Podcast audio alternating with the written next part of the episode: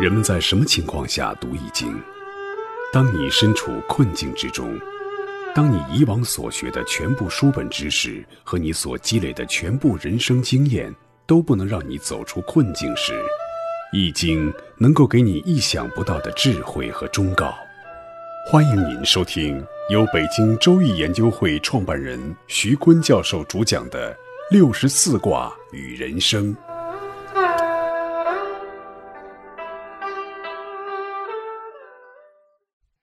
亲爱的听众朋友，大家好，我是北京周易研究会创办人徐坤。今天我带您走进周易殿堂，主讲六十四卦与人生。大家好，我是林雪。林雪，今天我们该讲大有卦了。大有它的卦画呢是离上乾下，上卦的离呢就象征着太阳，其性是复利光明；下卦的乾呢是天行健嘛。是永远不息的在运动，它的卦象呢，就像一幅画似的，太阳在天上光芒四射，普照万物。就说，这个君子啊，他可以大有到什么程度，像一轮红日当空照似的。所以呢，他的象呢，就是火在天上大有，叫顺天修命之象。它的字义呢，在训诂学上，那个有啊，它是一个人的手持着农具，那个农具呢，就是马未都的未，未不是上面是两横吗？再加一横，三横一竖一撇一捺，它就是古人用老成坚韧的树枝制作成了一个两分叉的帆。这种工具啊，原来我们在当兵的时候，文化大革命的时候干农活还用过呢，它叫耒。那个有原来呢，就是一个人手持着翻地的耒，是种庄稼的样子。所以大有呢，在六十四卦的原本意中呢，它是丰收，是你春播秋收的样子，大有收获。那时间已越千年啊，五千年过去了，现在人的大有可是你拿一个耒，你想大有没门儿。那现在的人具备什么样的素质，你才能大有呢？还真有一种说法，就是在美国硅谷有一个叫 Idea 公司，是奥巴马当政的时候，他到硅谷把最富有创新的三个公司的 CEO 叫来，他们做头脑风暴哈。他叫的 Facebook、Idea 和谷歌三家著名的世界级的公司哈。这个 idea 他提出的这个十种能力，首先你要具有人类学家的能力。这个 idea 说人类学家，其实我说的就是哲学家或者社会学家，就是你特别善于发现这个社会发展的前沿问题。第二种能力呢，就是实验能力，就是你的动手解决问题的能力，就是你必须有动员社会资源，把你发现的问题。提出系统的解决方案，并且动员社会资源把它解决，这种实干的能力。第三种能力呢，就是嫁接能力，就是你要一专多能，你要有这个嫁接能力。比如我们这个电脑的键盘，实际上就是 idea 公司从钢琴的琴键上得到的启发，发明了键盘。咱们用的很多东西都跟 idea 有关，就这个鼠标也是 idea 公司发明的。这种创新能力，我们叫它开拓式的创新，就像乔布斯那种创新哈，他能创个人的电脑，idea 又配键盘又配鼠标的哈，才能得以在全世界流行新的办公模式吧。这种创新呢，是从零到一的创新，非常带有偶然性，必须有天才式的人物做保证，就像乔布斯那样，你得活成乔布斯那样，有那种能力，那你还愁什么有还没有？你肯定大有。这种人出现都会改变世界的，所以这是我们说大有的这种嫁接缘的本事。还有呢，就是从零到一的这种突破的本事。那他第四种能力呢，就是要跨栏高手，就你的攻坚能力。你碰到困难，你可以把目标放在第一位，把面子放在最后一位。我记得我办《当代经理人》杂志，就发现我们市场部那些小姑娘极具跨栏高手的能力。他们想磕一个用户啊，那可以二十四小时的蹲在他门口，来把他的那个作息时间掌握了，人家一出来就送一头花生油。那会儿啊，在九九年底、二零年初的时候，创办这个杂志，送桶花生油也是个物质啊，也是有价值的啊，不像现在人富有的就进粮进油啊。那会儿是很渴望有一桶花生油的，还要有协调公关能力，我们叫那合作能力哈，就是你不要太固执己见，你要善于发现你服务的或者跟你一块搭团队的这些人，他们跟你相反或者相抵触的那些概念。你要善于跟他们沟通，向一个目标去努力。还有一种能力就是导演能力。导演能力不是 CEO 他的那种管理能力啊，他是说呢，你可以把本子怎么展示给你的读者或者是观众。这种能力就是你要有那个运筹帷幄、统揽全局的能力，就像拍电影似的，就演员的位置、灯光、摄影。舞台布景，通通的，你要怎么展示你的本子？你要有一个通盘的考虑。刚才说的四五六种能力，都是落实这个概念的能力。就是你首先要是一个实干家。我们还是那句话，就是你有那个发现问题，然后呢就动员社会资源，提出解决方案这样的实干能力。哈，我们前面说的这个之后呢，你还得有用户体验师的能力，就是你特别爱挑剔。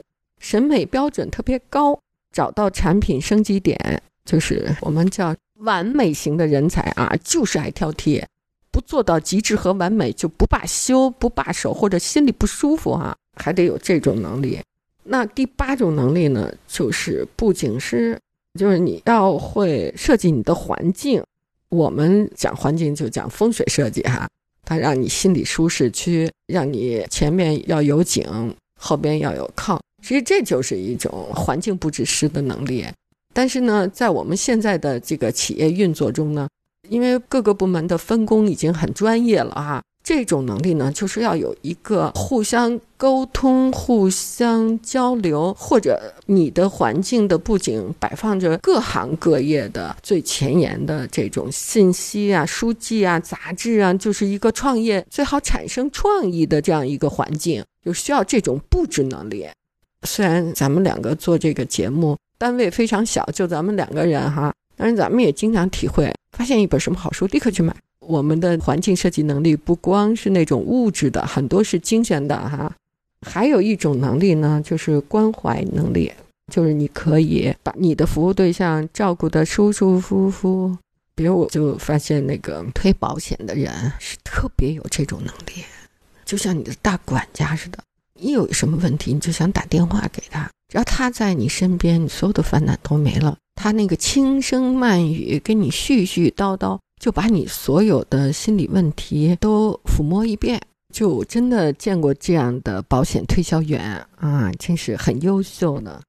第十种能力呢，就是要会讲故事的能力，就是你要把自己的梦想和你踏踏实实迈出去的下一步台阶。结合在一起，振臂一挥，鹰者云集，把你的故事讲的一大群人跟着你一块儿去奋斗，这就是一个大有收获的人才的十种能力。如果你一个人具有这十种能力，那你就肯定不要着急了。就现在这疫情，你也别急。如果有更恶劣的天灾或者人祸，那你也不用着急。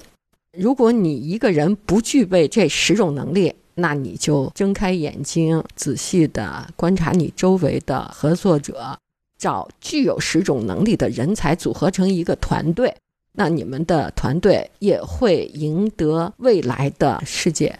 就像我们做节目刚开始的时候，就问你：哎，这 Facebook 的这创业者娶了一个中国的妻子，他的妻子肯定身上是具备这十种能力的某几种的。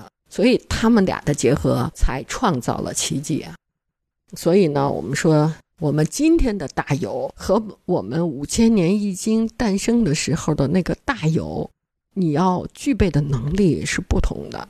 五千年你就拿一个分着两个叉儿的一个大木把子，手持那个垒的工具，你就大有了。现在哇，这十种能力，那是十种职业呀！所以，我们今天重新来看大有卦呢，就找出了这个时代你想大有，你要有这十种素质。于是大有卦的卦辞就是大有元亨。你有这十种能力，世界就是你的。你光年轻不行哈，好像早晨八九点钟的太阳也不行，一定要有这十种能力。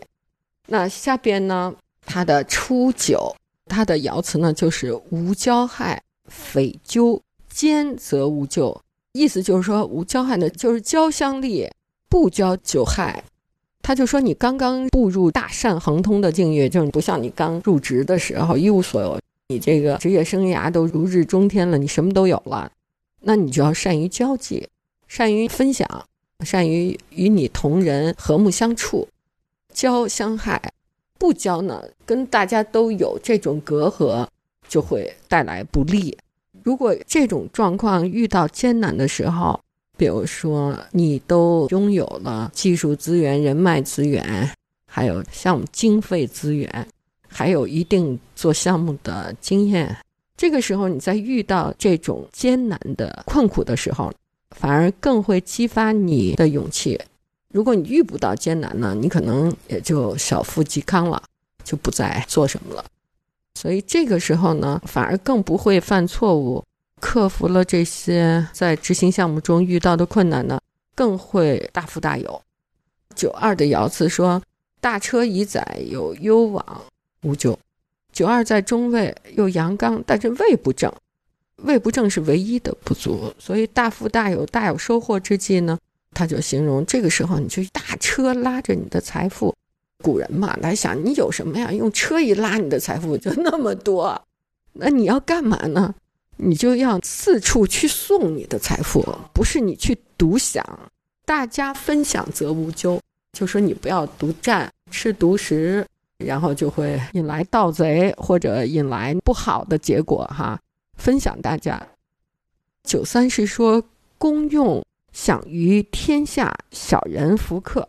九三的意思就是说，你有呢，不光是你自己努力的结果，还有君王。所以呢，在君王支持你，让你达到了大有的程度的时候，你要报效君王，因为九五就是君王位，大富大有呢，要上奉君主，以报国家，叫公用享于天子。如果你怀着小人之心不做奉献，或者虽然做了奉献，又企图谋取非分之利，那对你就非常有害。既害了支持你的这些官员，也害了你自己。咱们特别熟悉的就是胡雪岩哈，晚清的全国的首富了。他呢，就是在回报君王的时候从中牟利。他曾经是一个放牛娃，他遇到的第一个贵人呢叫王有龄。王有龄呢想谋官，但是呢又没有钱，胡雪岩就给他凑了钱，让他买了个官。结果这官越做越大，做成了浙江的巡抚，不但还了胡雪岩的钱，还给了他很多机会。太平军进攻浙江杭州的时候，他把所有的运财运物、买物资的这种机会全都给了胡雪岩。胡雪岩呢也趁机发迹。当然，太平军进入了杭州以后呢，王有龄就自杀了。自杀以后呢，朝廷又派了左宗棠来。他呢又为左宗棠筹钱筹款，深受左宗棠的信任，又给了他很多机会。比如朝廷派左宗棠到新疆去平叛的时候，左宗棠是把粮草给预备了，但是军饷和运输的费用没有，他就让胡雪岩帮他筹集。胡雪岩呢就跑洋行去借，先后借了五次，借了一千多万两白银。其中呢，就有给洋行的利息，他跟汇丰银行谈是四厘，他跟朝廷谈呢是一点三分，中间的这个利息呢就被他和洋行的贷款官员两个人分了，又报效国家，又利益注水，他是个钱庄嘛，他帮人借钱得到利息是应该应分的哈，他要不是赚慈禧太后的钱，他赚任何人的钱都是无可厚非的。所以我们的爻辞就说：“这钱不能赚，赚了你就完。”结果呢，既害了支持他的左宗棠，也害了他自己。九三说：“公用享于天下，小人弗克，就是报效君子，就不能够存有私心。各位听众朋友，本期论题由北京周易研究会创办人徐坤教授亲自答疑，答疑热线：幺三三零幺幺二三二六五八零零八幺零零二七七。